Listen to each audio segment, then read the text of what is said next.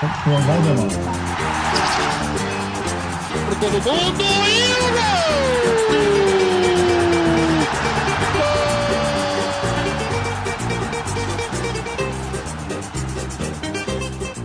e Muito mais do que futebol no ar. Bom dia, boa tarde, boa noite, bom novembro, amigo e amiga Central 3. Esta é a edição de quinta-feira, 5 de novembro de 2020 a gente chega ainda em modo pandêmico. Eu e Mauro César Pereira em São Paulo, cada um de sua casa, Lúcio de Castro no Rio de Janeiro, sempre batendo uma horinha completa de papo, tentando ir na leveza quando a leveza cabe, e nem sempre a leveza é uma roupa que nos cabe. Então, às vezes, temos que ser críticos também, porque as coisas estão aí para serem tratadas com o devido tamanho e a devida crítica também tentando sempre achar novos ângulos para as pautas de sempre, as pautas do futebol. Se a gente for falar só de, do que acontece entre o apito inicial e o apito final, o futebol é repetitivo de alguma forma. A gente tem que buscar uh, novos ângulos, sempre tentar uh, colocar o debate em algumas perspectivas diferentes. Pelo menos é o nosso objetivo e a gente está aqui já há mais de ano batendo esse papo. É sempre um prazer eu estar. Tá uh, mediando essa conversa com o Mauro, com o Lúcio. Eu tava, viu, Lúcio, boa tarde, assistindo agora há pouco uma entrevista com o Batistuta em uma TV argentina. Tem uma coisa legal que eu não lembrava. Na Argentina, é, eles separam o Ronaldo, né? os Ronaldos, no caso, os brasileiros Ronaldo. Uhum. É, um eles chamam de gordo e o outro de Dinho, né? Não é, ah. não é o Ronaldo Fenômeno nem o Ronaldinho Gaúcho. É o gordo e o Dinho. Eu achei divertidíssimo eles distinguindo um do outro, chamando de gordo. Na Argentina não é, não, não é normal. É, na, Argentina o gordo, né, a expressão gordo não é como aqui no, no Brasil, né? Não tem uma. É, é, é, é até carinhosa em quase todas as vezes, então é por isso que eu coloco aqui, por isso que eu me diverti, né? Não é, não é nada pejorativo como seria uh, em outro contexto.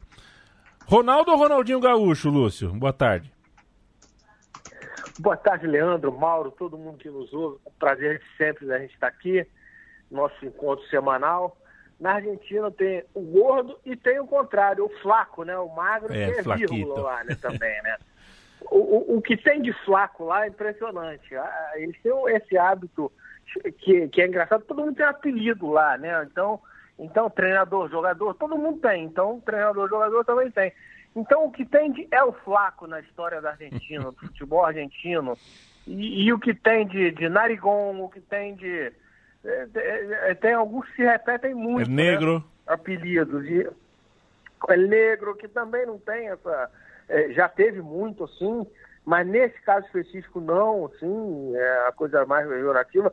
Eles, é, a Argentina, em algumas regiões, então, convive também com a gente também com esse problema do racismo mesmo, mas nesse caso não, no caso do apelido, é, a gente tem uma das músicas mais bonitas que, que, que eu conheço, que é Mercedes Sosa cantando Dorme Negrito, que eu adoro essa música, assim. Então, é, nesse sentido, não, mas. É, e, e, lá realmente você tem essa coisa do, do apelido. O Menotti era El Flaco, né? E você tem uma, uma dinastia de El Flacos na, na, na, na Argentina. É, o, e isso é engraçado. Mas entre os dois, acho que futebol os dois jogaram muito. Já nem discuto o, o muito mais do que o futebol deles. É, mas particularmente o Ronaldinho Gaúcho, para mim, assim, quatro anos para mim, as pessoas dão um período menor, até dão dois anos, eu dou quatro anos da vida dele ali, entre 2002 e 2006, que ele foi uma coisa muito assombrosa, assim, quem gosta de futebol não pode e, e, teve num patamar assim que era uma coisa muito assombrosa.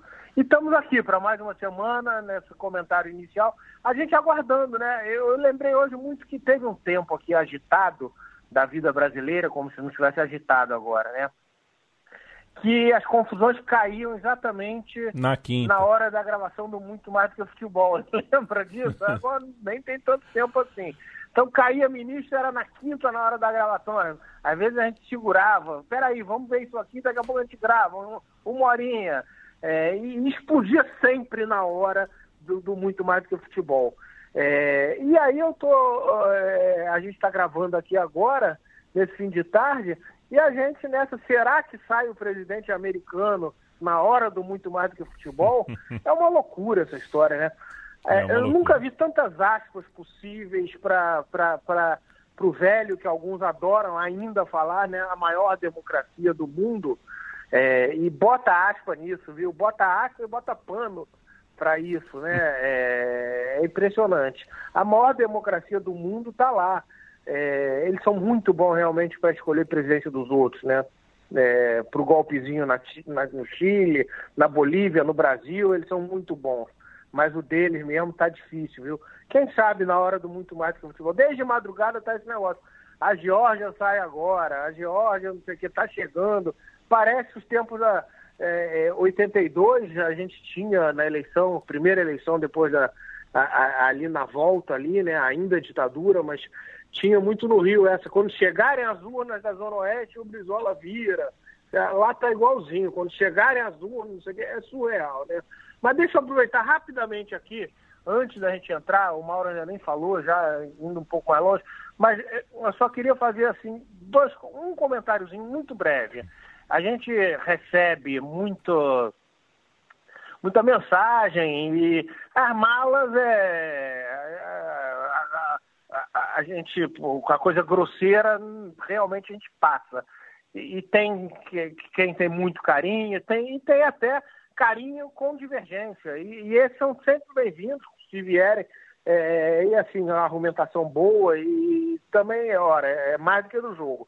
E na semana passada é, eu recebi algumas mensagens, sempre muito carinhosas, muito pensamento muito bons, bem estruturado e, e, e, com os quais alguns eu concordava comentando alguma coisa muito sobre a fala do Léo Samaja aqui, é, que, repito, acho que trouxe coisas preciosas para o debate.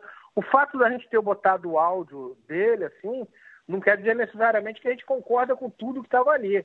É, a, a, é, o que me, me, o que me, me chama, o que, que me chama para o debate, que para as coisas dele, que ele fala que são muito preciosas para mim, é realmente na parte educação e futebol.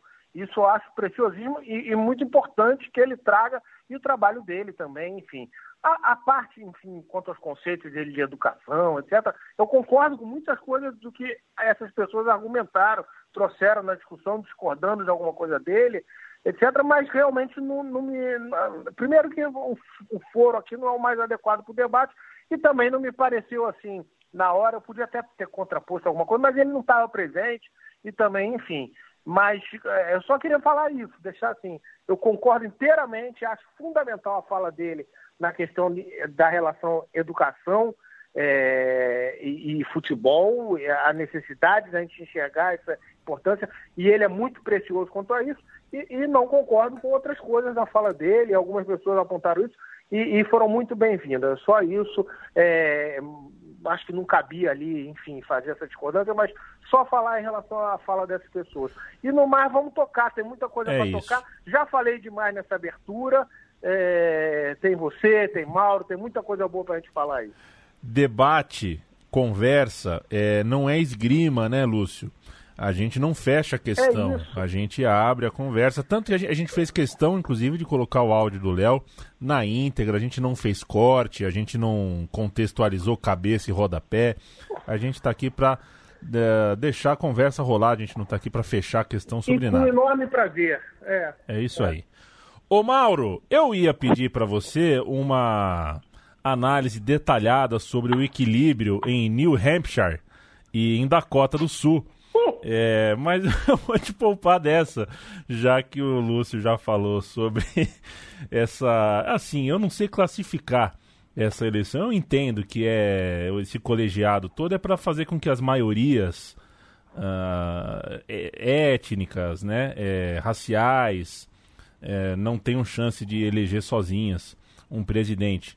Mas é brincadeira. É assim, a eleição dos Estados Unidos para mim não, não não entra na minha cabeça como pode acontecer um negócio desse e a cada quatro anos eu me lembro do absurdo que é.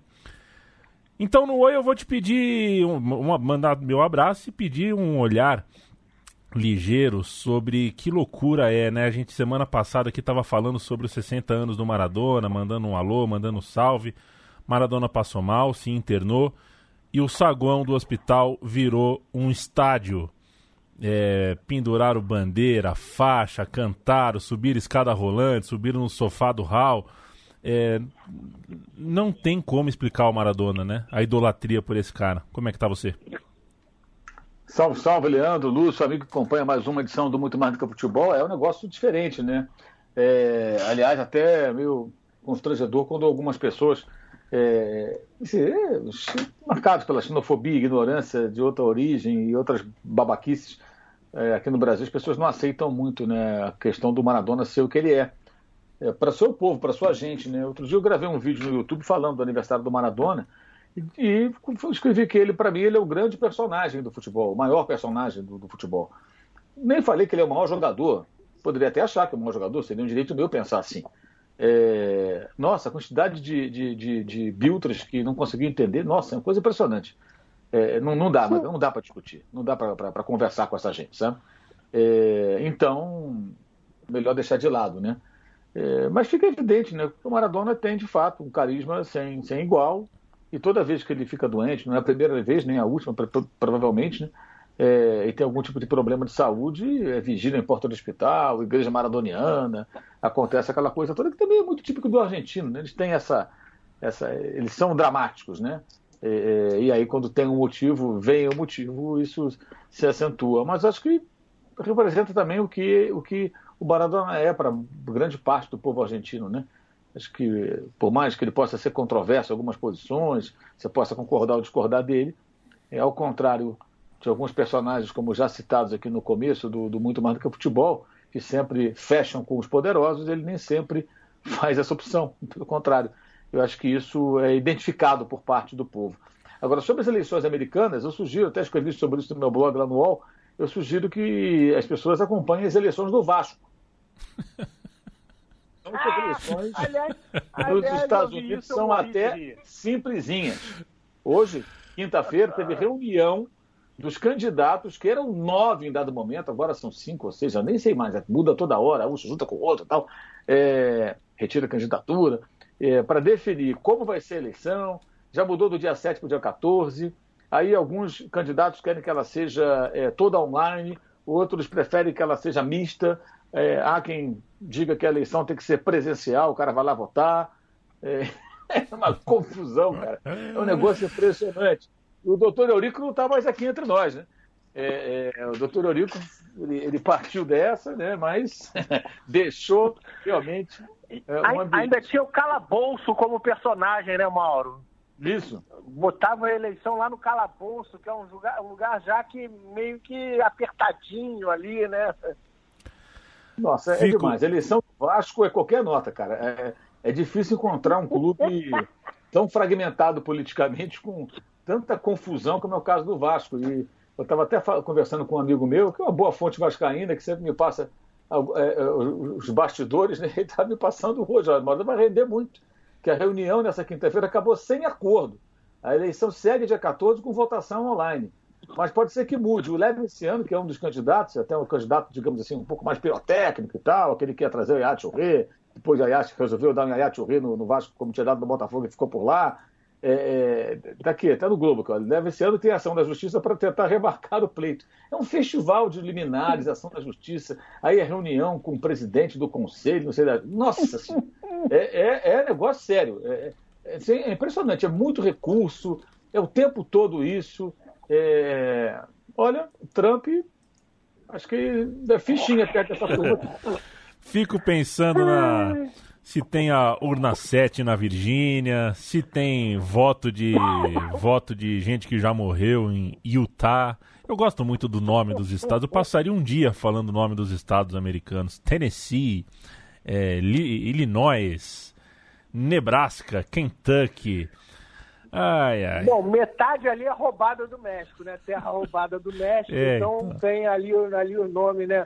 Los Angeles, tem os nomes quando você olhar e tiver nome espanhol, foi roubado do México, é terra roubada. Ô, oh, paizinho, viu? Eu tenho uma questão com esse país que eu tenho que tratar em terapia, talvez. E, no fim das contas, acaba assistindo tanto esporte americano e na hora que a gente fala de política, me, eu me sinto até culpado. É, a gente grava aqui quinta-feira e toda semana que tem mata-mata de quarta, a gente chega esbaforido aqui na quinta-feira, porque é, é uma porrada de jogo eliminatório. Mata-mata mexe brilho, mexe com os nervos. Eu quero ouvir livremente os amigos, vocês deem o destaque que vocês quiserem, mas antes quero só colocar uma hipótese aqui.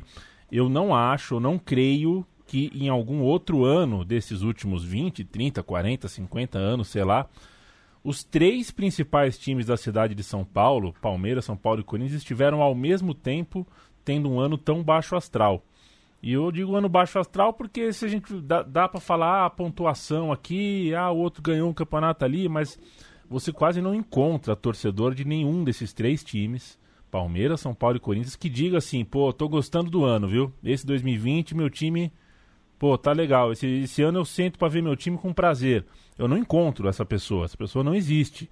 É... Quem está fazendo uma coisinha a mais, incrivelmente até podendo virar líder do Brasileirão, é o São Paulo mas né, é o São Paulo que conseguiu uma coisa inédita, acho que nunca na história do futebol um time conseguiu fazer dois mata-matas seguidos com placar agregado de 5 a 5 e 6 a 6.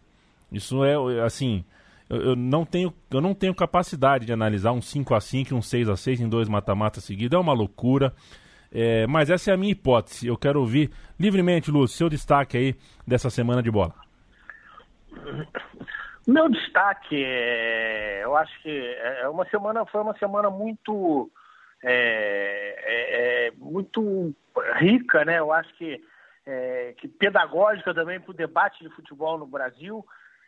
embora muitas vezes ele fique tão raso, né? A gente tem uma semana as pessoas debatendo chutão ou não, o que é um pouco surreal, né? Olhar o mundo e nessa atenção nessa semana particularmente chama atenção que a gente está vindo de um, de um relatório é, que, que, que, todo ano, no fim da Champions League, tem um relatório técnico.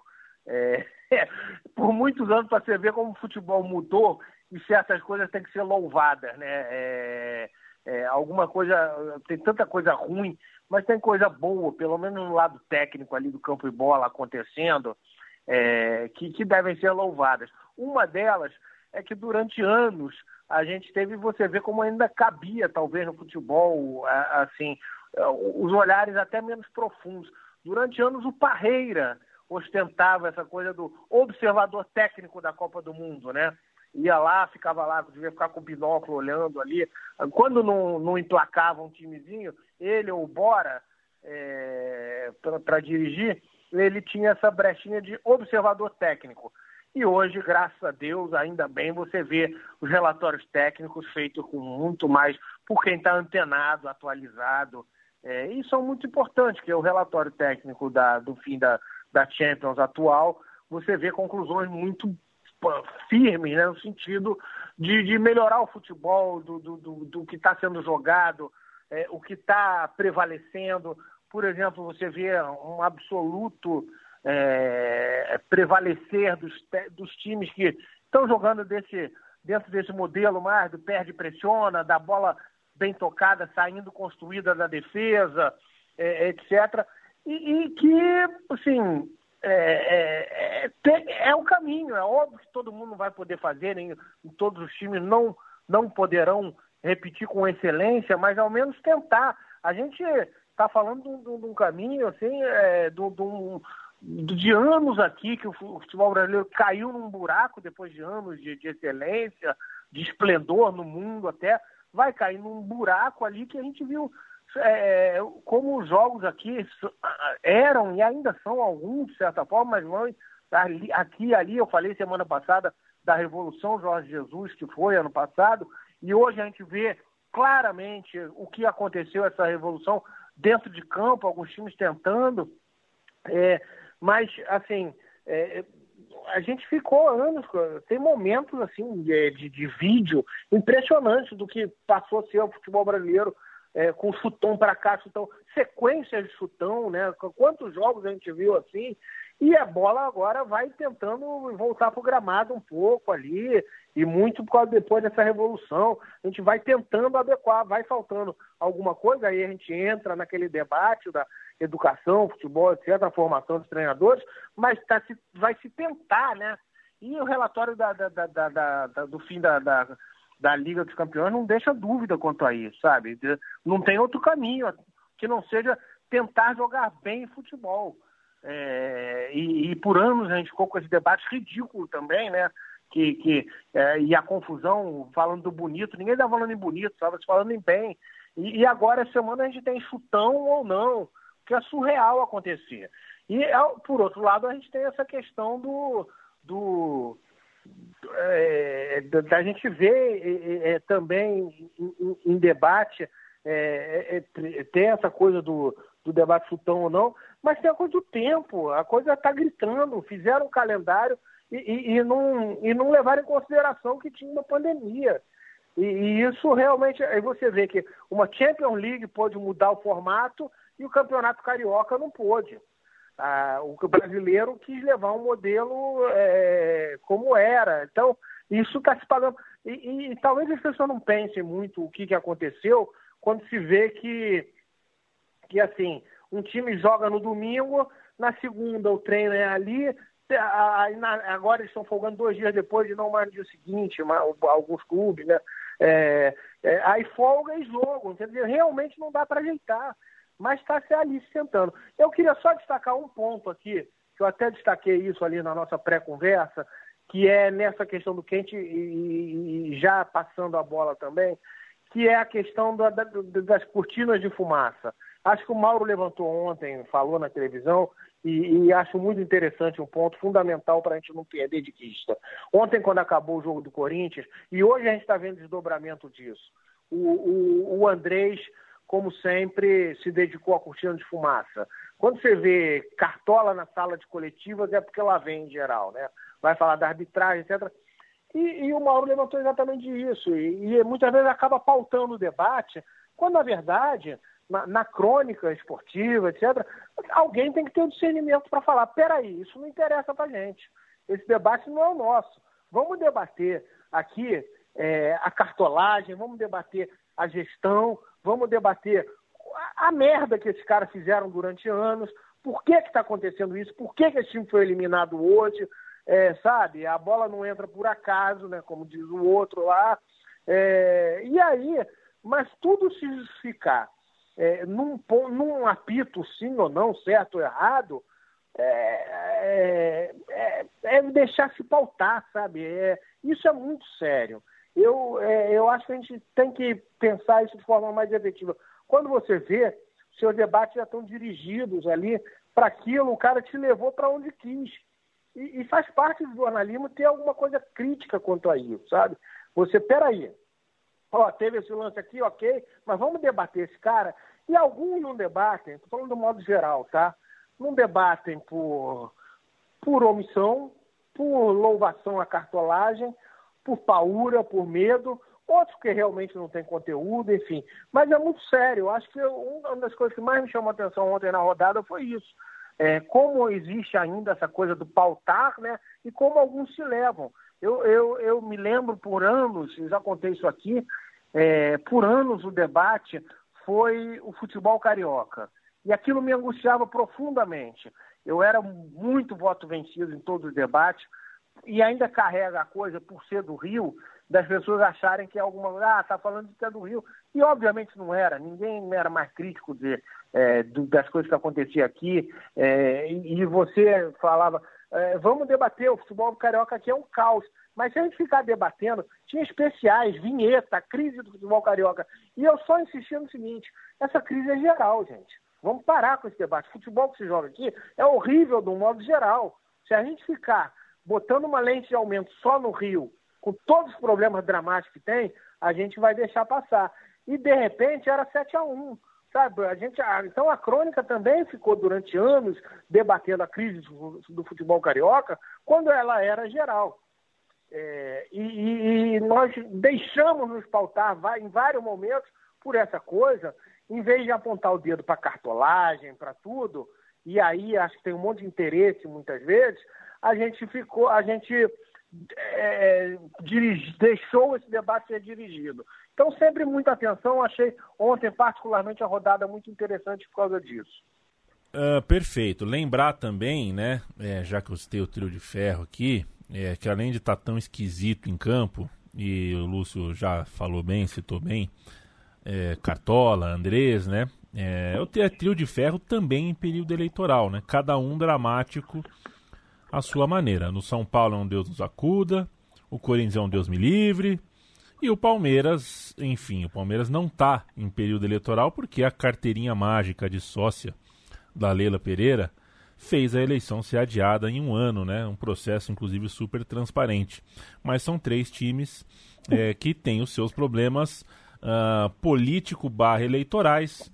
É, aí vai de cada um, cada time tem, merece a sua análise separada, mas também tem a análise conjuntural, análise coletiva, e nela a gente pode imaginar é, que existem coisas em comum e que o que acontece em campo não é 100% descolado do que acontece uh, entre entre a cartolagem em si, enfim, num, num, acho que é um, é um, momento bem complicado do trio de ferro, de fato. Ô Mauro, sei lá se a gente tem muito mais para falar sobre o Andrés, né? É, o Lúcio já falou bem como é, o que significa, o que representa cada aparição dele. A cartolagem como um todo nos cansa, nos mina, é, é desgasta bastante porque a gente é, vai passar o resto da vida falando porque sai um de cena, entra outro parecido ou igual ou pior, e uma caçamba puxa a outra, a gente fala de cartola, vai acabar falando de arbitragem, vai falando de Brasília, vai falando de TV, enfim.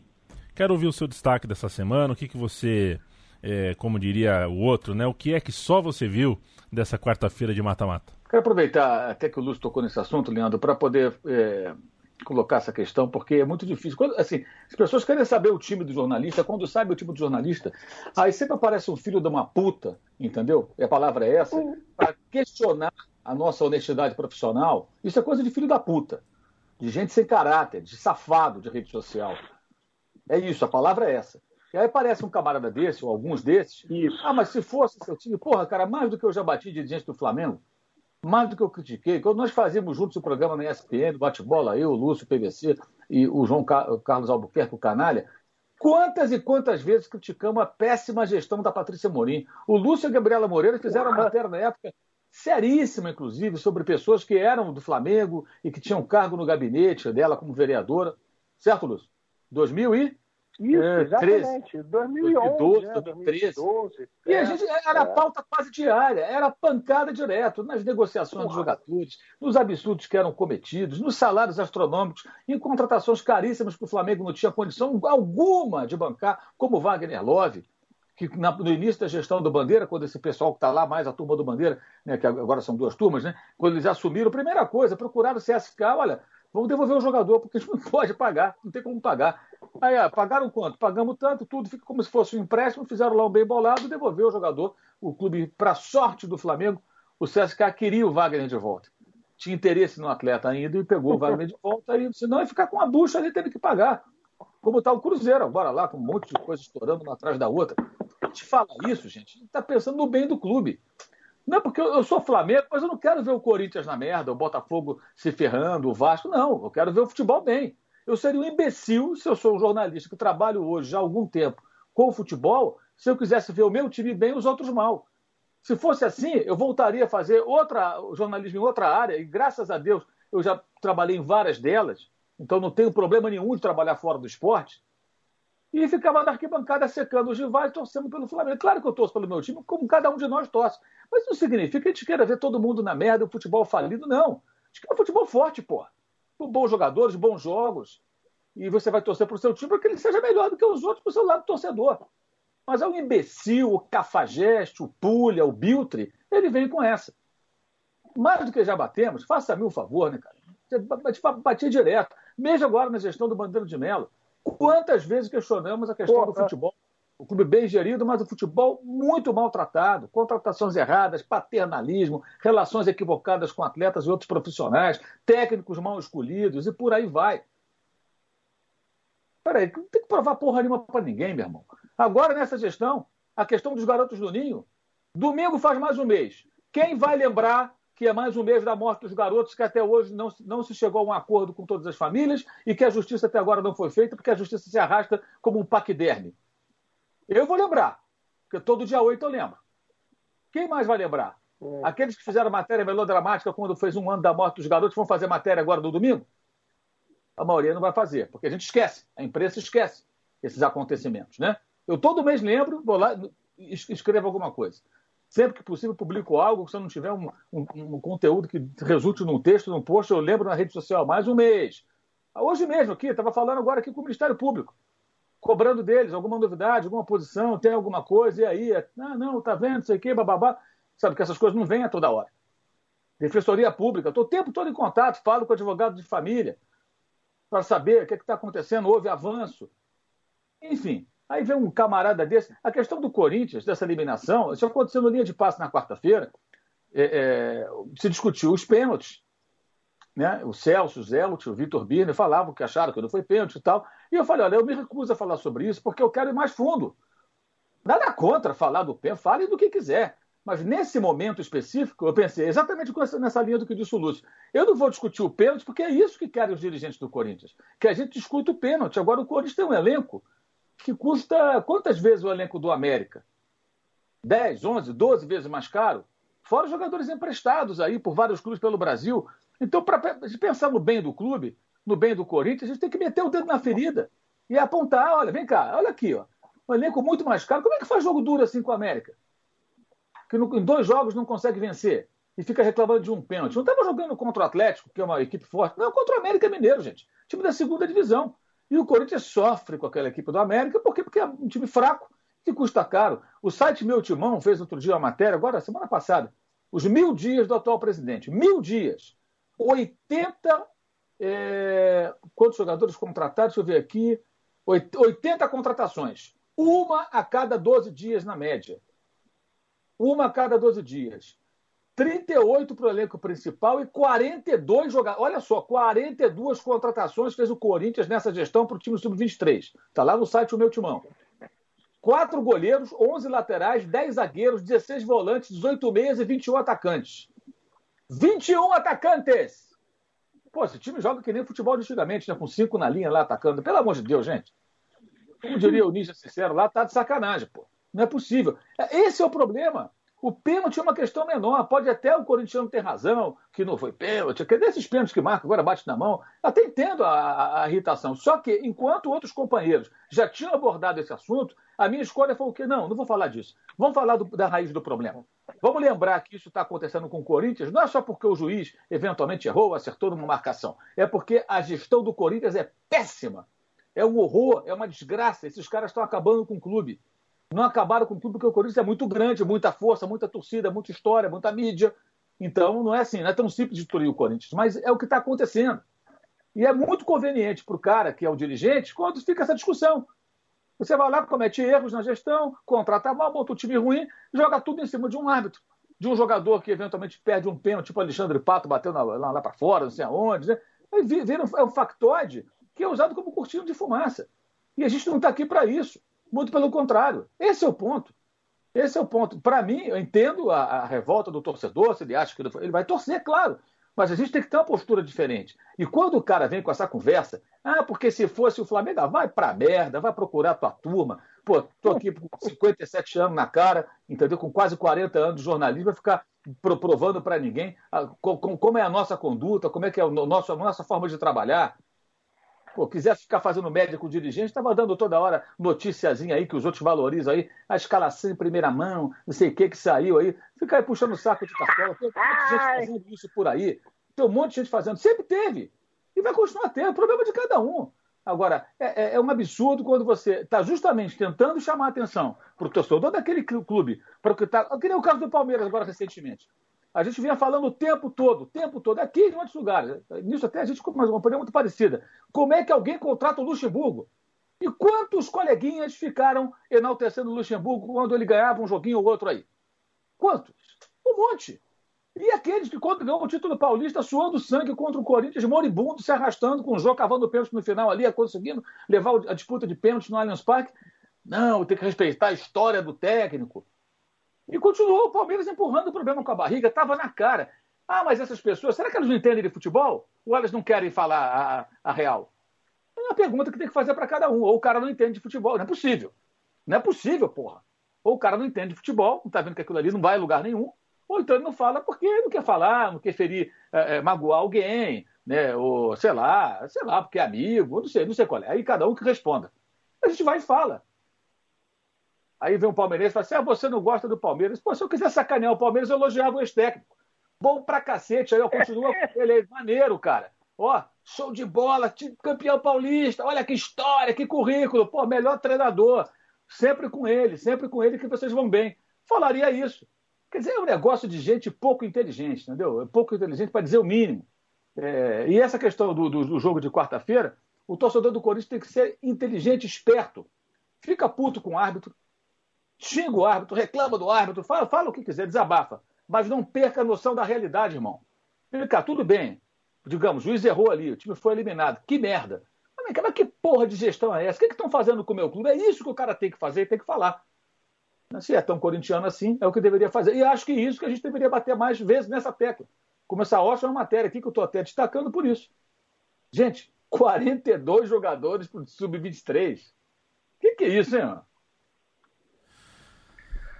O, o Leandro, posso só é, arrematar com uma coisinha breve? É, tem, é, primeiro, é, eu confesso que às vezes eu me pego, mas aí é óbvio que o lado jornalista é sempre mais alto. Eu já me peguei algumas vezes arrependido. Falei, pô, será que Criscão muito professor? Não era para ter deixado ele mais um pouquinho só, não? Mas é claro que eu estou brincando aqui, tá? Antes que não interpretem bem. Deixava o professor mais um pouquinho lá. Só mais um mêsinho de campeonato para o estrago ser definitivo. Agora parece que vai dar tempo de recuperar, porque foi tanto estrago. Mas é, a questão que eu queria falar é o seguinte: essa questão do time é, que o Mauro levantou é uma questão tão que domina tanto, que me incomoda tanto, assim, porque ela é menor, cara. É, é, de querer saber qual é o time da pessoa, de falar com isso e de te julgar por causa disso. É um desrespeito, é exatamente isso que foi dito aqui. É um desrespeito ao profissional. É, é, óbvio que tem um profissional que deturpa as coisas, mas aí não é por causa do time, é porque ele deturpa as coisas, porque ele é, é assim. Mas é, que eu, até hoje eu sou assim, embora seja o maior segredo de polichinelo da história, todo mundo sabe meu time. Quando me perguntam qual é o seu time, eu falo, não, meu time é não sei o quê. Eu já falo rindo e debochando. Porque para mostrar, para marcar uma posição de quanto se incomoda assim, você querer ficar sabendo só isso é, e, e, tirar isso como régua da carreira de alguém. O cara passa a ter uma opinião sobre você a partir, ah, mas ele é não sei o quê.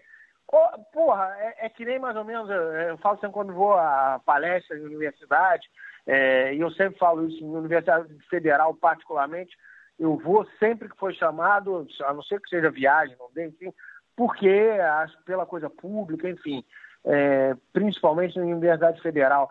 Mas é, você fala lá uma hora, né? depois abre para pergunta, né? Aí você fala lá um tempão, é, fala sobre a situação do jornalismo, sobre não sei o quê. Aí quando acaba, a primeira pergunta é qual é o seu time? Aí você fala, ah, porra, meu irmão, porra, tô aqui há uma hora falando um monte de coisa, a pessoa quer saber só meu time, porra. É, é, com todo respeito, né? Mas e, e assim, porque a pessoa é, é desrespeita muito a sua carreira, cara, a sua história. É, você faz lá um monte de matéria, participa de um monte de debate, metendo pau na cartolagem, principalmente do seu time, faz matéria contra. E o cara, pô, quer achar que você está falando porque é, tirando a régua por isso. É muito de respeito, sabe? É muito respeitoso. Então, por isso eu resolvi marcar a posição. Todo mundo sabe, e que bom que sabe. Mas é, se me perguntar, eu, eu, eu, me fiz de bobo. Só para pessoa, para marcar para a pessoa que, que, que, assim, sabe, não é o caso, não interessa. Não, não é esse o problema. É, eu, eu, não vejo é, a, a, a, a, profissão por aí, sabe? É, não é isso que vai marcar é, é, o meu papel como jornalista. Isso incomoda profundamente, assim, quando tira uma régua a partir disso, e é um profundo desrespeito. É fato. É, bom, eu, eu por quatro anos tive um blog dentro da ESPN é, que, me, que me associava ao time do meu coração, né? E até hoje o meu Twitter e as minhas redes sociais como um todo é, é, sofrem com sequelas disso, né? Tanto dos torcedores do mesmo time que eu, quanto dos rivais. E já passei por isso, né? Já me perguntaram, eu que trouxe pelo Palmeiras, já me perguntaram em a audiência, uma dessas apresentações. Ah, você é Palmeiras, é? Eu sou Palmeiras. E certa vez me perguntaram no um evento no Museu do Futebol, aquela coisa, primeiro apresenta alguma coisa, depois abre para pergunta, tudo mais, me perguntaram se eu achava que o Palmeiras era ou não campeão do mundo. É, e quando você é torcedor do clube, não esconde isso, e alguém te faz essa pergunta, a malícia já está colocada ali. É, e eu falei, eu vou me recusar a responder sim ou não, porque se eu responder aqui, se eu te der uma resposta de 10 minutos, mas disser no fim, portanto sim ou portanto não, os 10 minutos que eu falei vocês vão ignorar. Vocês só vão lembrar do é sim isso. ou do não. Então, é, né, esse debate a gente não ganha nada fazendo. É, então a gente é, tem que tomar realmente. Uh, tem que tomar cuidados, tem que tomar certos cuidados para. Porque senão a gente. Se a gente tem. A gente precisa que o espaço de debate seja saudável. Tá bem difícil mantê-lo minimamente saudável. Eu, por exemplo, tô, tenho visto que pós pós-rodada de quarta, de domingo, rede social é um lugar para você não estar, né? É, mas enfim, sigamos. Uh, e sigamos falando de Fernando Diniz. É, eu lembro que ano passado, viu, Lúcio, num evento da CBF, fiquei muito bem impressionado com umas coisas que o Diniz falou é, no palco lá, uma coisa que me fazia coisa para pensar, não necessariamente concordava ou discordava, mas eram coisas relacionadas. Ele falou coisas sobre é, ele enquanto jogador de futebol, né? Ele sentia muita angústia a carreira inteira, o jogador, o jogar futebol, né? Era, um, é, é, era uma era uma prática que causava angústia nele e ele como técnico é, a atividade de técnico ele envolve tirar a angústia do peito dos seus jogadores.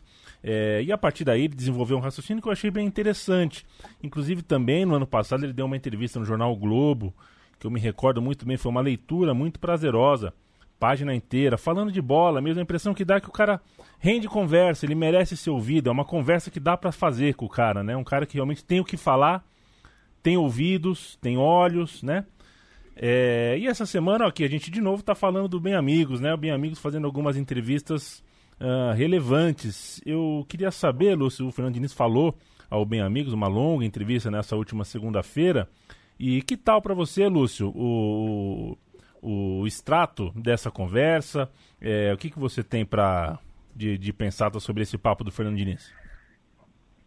Pois é, é, talvez curiosamente até fazendo as entrevistas mais pelo convidado até do que tudo, que a, acontece. Visivelmente, acho que vale a gente ressaltar pelo que aconteceu. Assim. Visivelmente ele foi para lá, e não no sentido ruim, pejorativo do vou dar recado. Ele foi para falar algumas coisas e desabafar e, e, assim, em algum momento é justo, dependendo da forma como você fala, é, você passa a vida inteira ouvindo. É, você está ali, você liga a televisão, tem programa falando de você. Você está, não sei o quê, dia e noite. Quando você vai ter o microfone, é razoável que você possa colocar alguma coisa, desde que seja em bom nível, um debate. E acho que ele foi muito para lá, assim. Por isso que eu achei que valia a gente comentar, porque tem muito a ver também com, com a nossa profissão, enfim. Foi para lá, para não para dar recados no sentido que eu acabei de falar, do pejorativo, mas para, olha, botar algumas coisas ali, olha, e, e, questionou muito. Quem não viu, assim, a forma como as coisas são comentadas, a, o debate rasteiro, é, o entendimento de futebol, e realmente, e, e ficou muito, em algum momento, constrangimento, assim, né? É, ele falava algumas coisas que estavam claras ali, é, como estava falando. É, ele não tem, ele está falando mais de futebol, ele não tem obrigação nenhuma de entender de jornalismo, talvez peque alguma coisa é, quando transpõe isso para como deve ser passado, enfim, as preferências dele, entender todo o cenário, mas foi muito rico. É, é, ele, ele colocar essas coisas sobre é, a, a necessidade de, de, de, você elevar um pouco o debate. O que aconteceu depois é que me chama mais atenção, assim. E esse, para mim, é mais um ponto, assim. Porque a gente pega algumas falas dela, algum momento, e, e, aí se abre ali um novo debate, né? E o que aconteceu depois, e isso que eu gosto de estar atento, é, tem um tanto de oportunismo, né? Porque você tem as pessoas constrangidas, né? Porque se sentiram diretamente ali, é, opa, pô, isso é para mim porque realmente eu debato aí com esses parâmetros, né? Muito rasteiros. E outros que não necessariamente têm os parâmetros rasteiros e, e ficam muito cheios, né? Tá vendo? É, a gente já está no, no, no, protocolo dele, já se consegue debater com essas ferramentas, mas que também é, a, a, a, aproveitam para encher o peito, etc. Mas também tem muito cinismo algumas vezes, porque aí propõe. É, tem muita gente, eu não sei se as pessoas estão acompanhando, que estão praticamente propondo uma refundação do jornalismo. Né? Tem algumas pessoas, tem um debate acontecendo no jornalismo esportivo, e alguma coisa é bom que aconteça, né? que se refunde de, não só do jornalismo esportivo, como em vários outros campos, de, de várias formas. Mas essa refundação, isso tem me incomodado muito, por, mesmo por essas pessoas que propõem isso, etc., é, é, ela é feita assim com, com, de uma forma muito. É, de uma pureza total, né? É, é, é sem forma, né? Você é, se limita ao campo e bola é, é, mudar os seus conceitos de debate de campo e bola, mas eles não se preocupam em trazer o muito mais do futebol, que é tão necessário para a gente, debater a cartola. Então querem que a gente é, domine alguns conceitos, isso é bom, do que está se fazendo de novo é, no futebol, ali no campo e bola, mas nunca trazem o resto. E aí ficam como vestais, né? É, você ali fala do, do, precisamos mudar o tom do debate, etc mas não quer falar da cartolagem, não quer falar é, do dirigente que você liga todo dia, fica ali falando, e aí escreve isso e, e, e, se tira ali da impureza, se bota numa posição de pureza, mas não mete a mão na merda ali, né? E é preciso. E eu vejo muito isso, particularmente, por exemplo, você tem em vários aspectos, mas quando você pensa, eu penso sempre na cobertura, por exemplo, de seleção brasileira, CBF. Como é que é possível, gente, essa cobertura da CBF ser tão campo e bola? Nada me, me, me, me, incomoda assim tanto quanto isso. É, quer dizer, tudo me incomoda tanto quanto isso, na verdade, mas é, eu acho que é um parâmetro. Você cobrir CBF, aí você fica falando lá do 4-3-3 do Tite, do não sei o quê, do posicional, e, e, não, e abandona o resto. Então, são essas vestais que querem refundar o jornalismo com novos conceitos, etc., mas são incapazes de falar lá que porra, a, a, Comissão de Ética da CBF continua avaliando o caso do Juninho Paulista, da relação dele com, é, com empresários, etc., como eu fiz matéria é, mostrando é, isso já na questão do, lá do jogador do Arsenal que contratou, está na, lá no meu site, foi feito. E aí a Comissão de Ética da CBF foi avaliar o caso e continua sendo uma solução. É, e ninguém fala isso. O cara que cobre CBF seleção não fala. É, o cara não fala lá do Titinho, sabe? Do Titinho trabalhar e agora o Titinho a semana estava em Sevilha vendo um jogo, sabe? Ele não fala de, de, de, certas questões.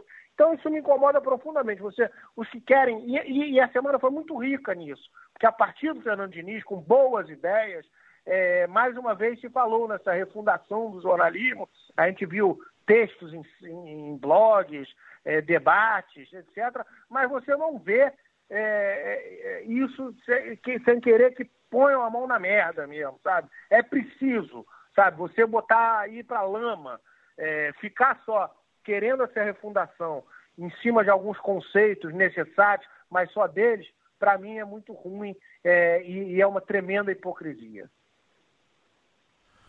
Perfeito. Deixa eu mandar um abraço pro nosso camarada, ouve sempre a gente, o José Carlos Asbeg. É, ele mandou uma mensagem pra gente. Ele que é um homem do cinema, né? O Carlos Asbeg, diretor de cinema de longuíssima e competentíssima trajetória. É, inclusive eu ouvi, ouvi de fonte que testemunho ocular, viu, Zé Carlos? Um evento sobre cinema aí recentemente falou bonito o Asbeg sobre. É, assim, dá muito trabalho, né? Fazer produção de cinema pra, pra gente ver na telona, né? É, pra gente chegar nos tempos contemporâneos aí, ter gente pedindo trabalho para diretor de cinema produzir pensando numa tela de celular.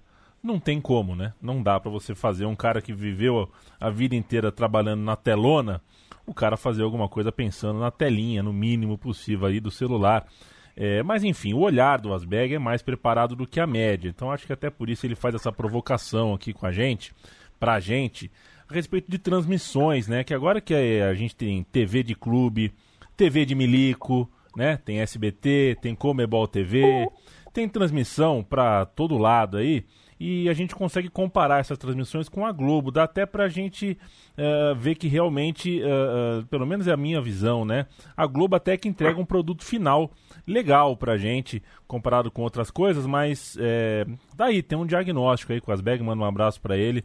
É, há quem esteja incomodado com, com, sei lá, um déficit aí uh, na, na, na, cor, no foco, no olhar, oh. na, na, maneira como a gente transmite.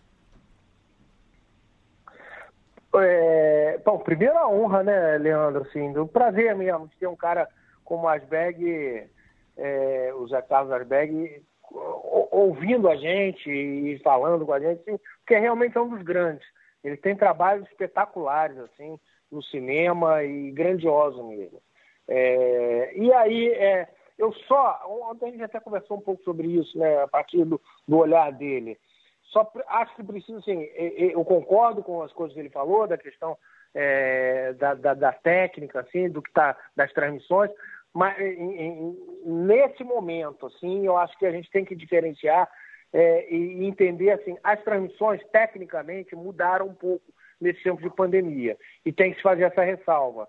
As, as câmeras foram afastadas do campo, é, por questões óbvias, pela questão do, do, isolamento. Então as arquibancadas estão vazias, os câmeras estão mais de cima, para não ficar perto do, do, do, campo, do espetáculo, e até para que é, é, seja uma mínima bolha ali, né? Que não é, a gente sabe que não é mais, mas, e não é desde o começo que voltou o futebol, mas enfim, é, você parte do pressuposto que os jogadores estão testados, etc. E o, o cinegrafista, etc., não está. Então, eles se afastaram um pouco do campo. Para quem não entendeu, a transmissão está sendo feita um pouco mais de longe do que o habitual. Então, realmente, esses tempos atuais não estão valendo muito como parâmetro do que são. É, isso tem angustiou, a gente está falando porque é, o Asberg, nesse momento, assim. Então, é, o que está acontecendo agora não é exatamente o parâmetro do que é. Porque esse é um tema assim, muito interessante, depois com calma a gente voltar um dia. A parte técnica da nossa televisão, do nosso jornalismo, ela está longe de ser de, o que, que, que me incomoda nesse sentido. A gente conseguiu, ao longo desses anos, é, construir, assim, nessa parte, uma excelência, quase um modelo, assim, de transmissão, é, de, de mesmo de fazer televisão. A Rede Globo, a gente não tem problema nenhum falar aqui, com todos os problemas, tecnicamente, é, ela faz novela, minissérie, jornalismo, é, na parte técnica ali, câmeras, etc., de, de altíssimo nível, comparável a qualquer TV do mundo, e é, a gente sabe disso. É, e isso que me angustia mais ainda, porque assim, quem tem acesso, quem consegue desenvolver uma tecnologia tão grande, e aí eu falo de todas as televisões, estou falando de Rede Globo, todas as empresas, a, a, gente tem a obrigação de entregar muito mais conteúdo do jornalismo. Então, é, não, não, é, não podem ser questões dissociadas, mas a gente tem que reconhecer, né? É, é, e, e, isso, em vez de motivo de, de se encher de orgulho, é motivo de mais preocupação ainda. Porra, conseguem fazer essa coisa brilhante na questão técnica e, e, a gente não pode entregar mais no conteúdo, no jornalismo. Então, por exemplo, uma própria transmissão em tempos normais na TV Globo é uma transmissão nível AA mundial, assim, sabe? Um grande jogo, e aí a gente tem que entender um pouco também, um grande jogo tem 30 câmeras, tem três câmeras só na posição de impedimento, tem não sei o quê, é, e, e, feito com gente que tem muita bagagem para fazer aquilo. Os técnicos fazem isso, assim, é, nível que não deixa de ver qualquer transmissão do mundo, assim, e, e, isso de verdade. Uma transmissão, tem que diferenciar um pouco, uma transmissão num jogo terça-noite, é, sem ser na TV aberta, já é diferente, né? Você tem, às vezes, jogo com oito câmeras, dez no máximo, sei lá, quanto, menos às vezes, sabe? Então são, são, são é, ali dentro da hierarquia produtos diferentes, né? É, é, um grande jogo, um jogo menor, é, tem que tudo diferenciar. Mas, assim, tecnicamente, eu acho que eles têm é, desenvolvido, chegaram a uma excelência E isso não é questão para se aplaudir, isso me angustia mais ainda, porque quem chegou a essa excelência técnica poderia entregar também, é, e aí eu falo de novo, das empresas brasileiras, do modo geral, um conteúdo muito melhor de jornalismo. Vamos para o momento Valdemar. Futebol é isso aí. É... Novo técnico do Flamengo é o senhor Valdemar. Por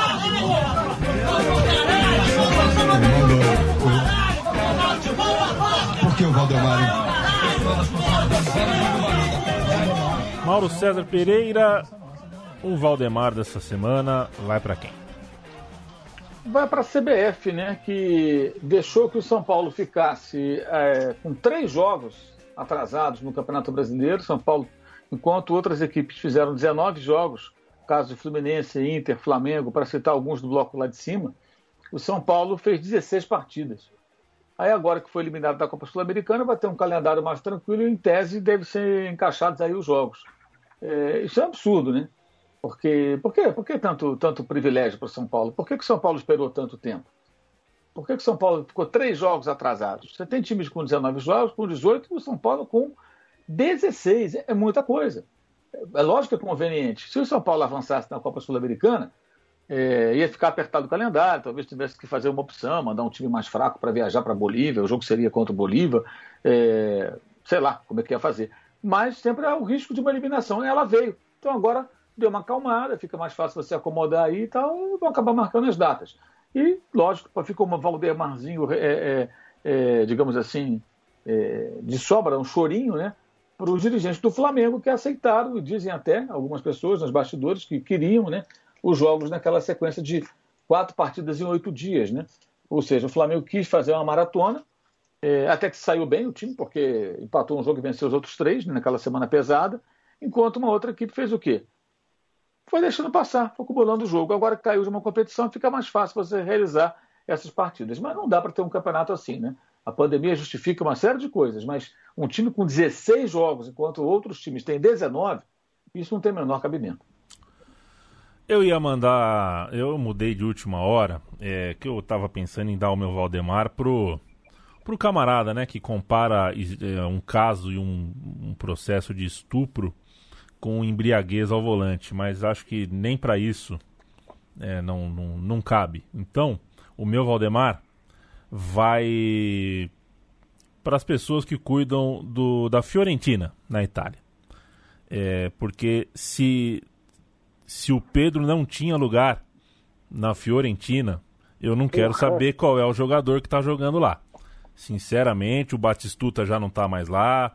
Eu não, eu realmente eu gostaria muito de entender, eu, gost, eu gostaria de ser um repórter lá em Florença e perguntar para o camarada lá, perguntar para o diretor de futebol, para a presidência, falar é, e aí, como, como é que pode, né?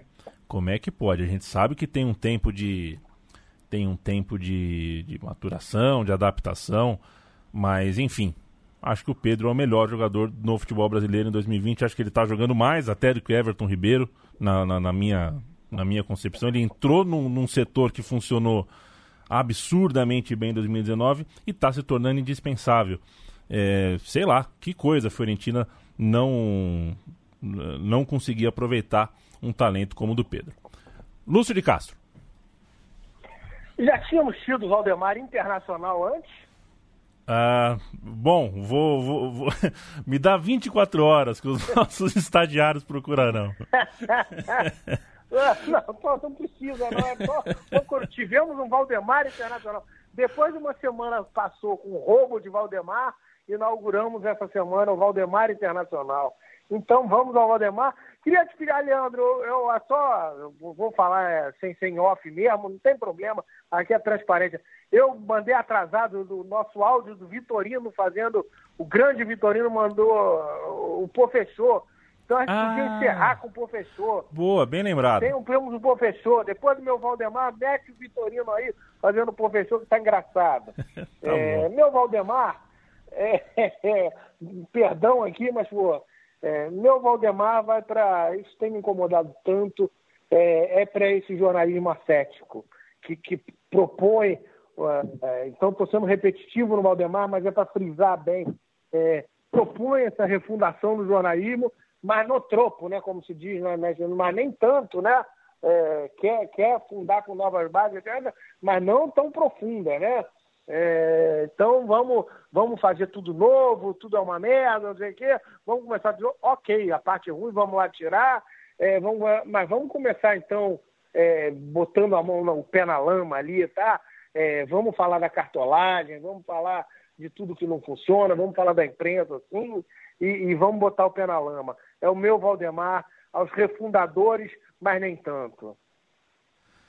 Perfeito, gente. Uh, a gente volta quinta-feira que vem. Este foi o Muito Mais do que Futebol. Eu sempre lembro, né? No começo da minha curta carreira, eu ainda era um, ainda era um estudante fazendo estádio num programa de esporte na Rádio Trianon. E aí falaram pro meu companheiro de programa, né? Falaram, ó, vocês assinam o um programa assim. É, eu sou fulano de tal e esse é o programa tal. E eu combinei com o meu amigo, meu parceiro Jaziel, né? Um senhor que era metroviário, inclusive. Falei, eu abro, você fecha. Aí eu abri o programa, falei, bom, eu sou Leandro Amin, esse é o Panorama São Paulo. E na hora de fechar, ele falou, eu fui Jaziel Nascimento e esse foi o Panorama São Paulo. E entrou para pra, pra, pro anedotário da nossa amizade o dia que ele uh, extinguiu a si mesmo no ar. É, mas este foi o Muito Mais do que Futebol. Eu fui Leandro e a mim por uma hora. Voltarei a ser quinta-feira que vem batendo esse papo uma hora. Uma hora uns quebradinhos, uh, tocando sempre nos assuntos uh, que a gente ao longo da semana observa, que nos incomoda, que nos desperta alguma coisa, alguma vontade de falar. E vocês também uh, podem usar as redes sociais para, claro, sugerir alguma pauta, algum, algum assunto. A gente está sempre atento. Vamos embora e vamos embora com o Luxa de Fernando Vitorino. Tava com saudade de me escutar? Eu não, tá certo? Você que sempre me critica, que não perde a oportunidade na rede social de falar mal de mim, especialmente nas noites de segunda-feira, nos programas esportivos, eu tô aqui para dizer o seguinte: ah, mas porque agora o Palmeiras voltou a sorrir. O torcedor voltou a sorrir com cebola, mas antes é que ele chorava. Qual que é a graça disso, rapaz? Tá certo? Me respeita, respeita meus cabelos brancos, minhas unhas bem feitas. Tá certo? Tudo isso eu sempre falo, fui eu que trouxe no futebol. Eu que trouxe a gravata e trouxe o nó tático também no futebol. Tá certo? Ah, porque a essência, você perdeu a sua essência. Não perdi minha essência, continua sendo Lady Rosas. Tá certo? Mas não Rosa Luxemburgo. Tá certo?